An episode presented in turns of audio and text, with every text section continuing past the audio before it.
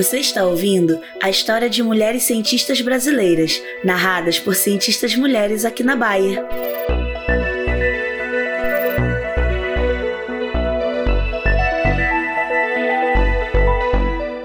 Mulheres Cientistas por Cientistas Mulheres é uma iniciativa do WISE, um grupo multidisciplinar de colaboradores Bayer engajados com o tema de inclusão e diversidade, com foco especial em mulheres na ciência. Nossa missão é ajudá-las a encontrar suas vozes a fim de aumentar o reconhecimento e contribuir para a progressão de suas carreiras.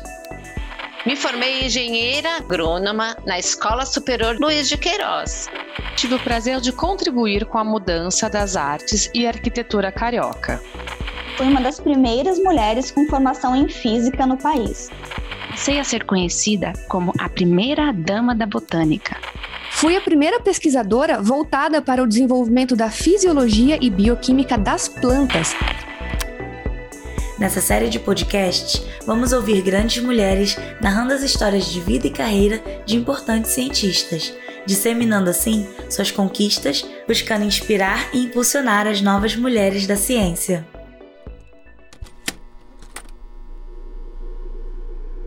Olá, muito prazer. Me chamo Veridiana Vitória Rossetti, mas gostava de ser chamada por Vitória Rossetti. Sou filha dos imigrantes italianos Lina Pozo e Tomás Rossetti. E nasci no dia 15 de outubro de 1917, em Santa Cruz das Palmeiras, no interior de São Paulo. O meu primeiro nome foi uma homenagem à fazenda onde eu nasci. Da minha mãe, pianista, herdei o amor às artes. Já do meu pai, herdei o amor às terras. Com família de agrônomos, o meu destino não poderia ser diferente.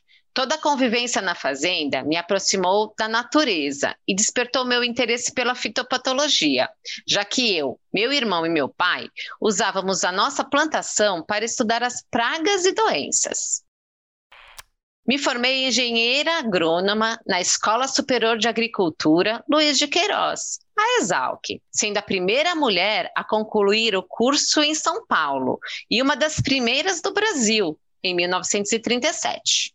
Fui para os Estados Unidos buscando me aperfeiçoar. De um curso na Universidade da Carolina do Norte, passei a receber diferentes convites muito importantes.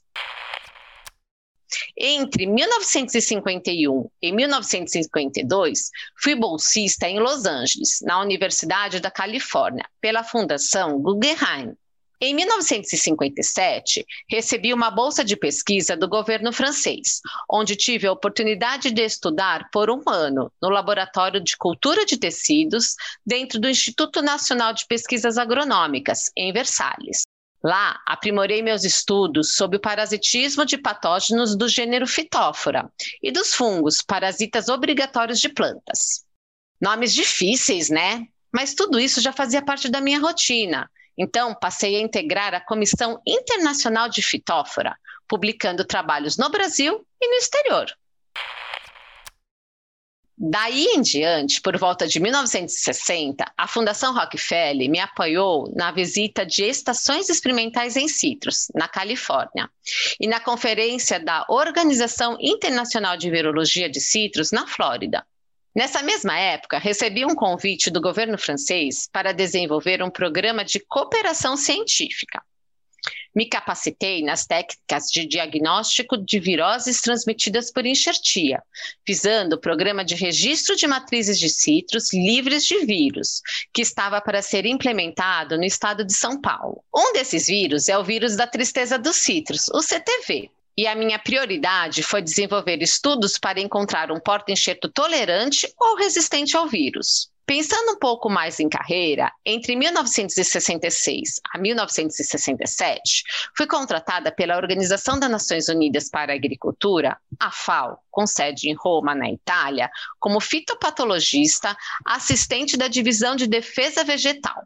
Lá, fui responsável pela edição de três séries do Boletim Internacional de Proteção de Plantas. Mas foi no Instituto Biológico de São Paulo onde construí a maior parte da minha carreira, sempre me dedicando ao estudo de doenças que atingiam as frutas cítricas. Iniciei no Instituto como estagiária, até ingressar efetivamente na instituição.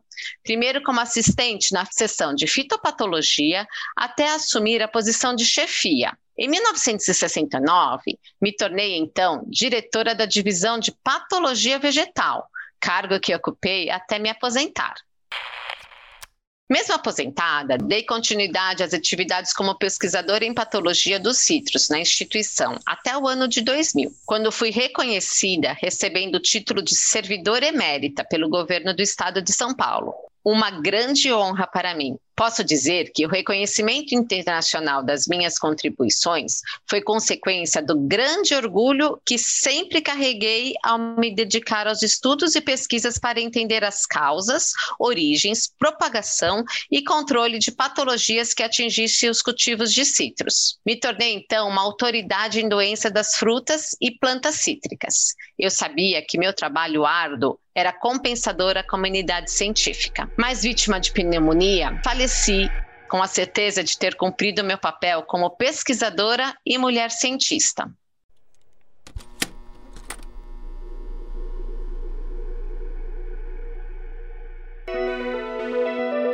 Você está ouvindo a história de mulheres cientistas narradas por cientistas mulheres aqui na Bahia.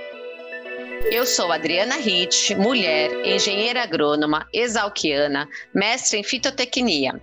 Fiz estágio no Instituto Biológico com a doutora Jura Beretta em 1996, com doenças dos citros, onde tive a oportunidade de conhecer a doutora Vitória Rossetti, uma mulher inspiradora e cativante. Iniciei minha carreira na Monsanto em 2001, sendo uma das primeiras agrônomas do time de desenvolvimento técnico, montando ensaios no Rio Grande do Sul.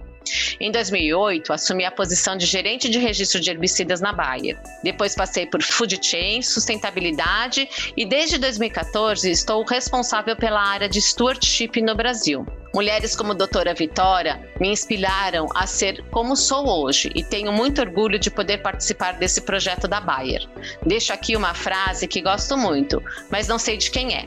Sucesso não está relacionado ao montante de dinheiro que você adquiriu durante a sua vida profissional, e sim a diferença que você faz na vida das pessoas. Por isso, eu me considero uma mulher de sucesso, pois sei que fiz, faço e farei diferença na vida de muitas pessoas.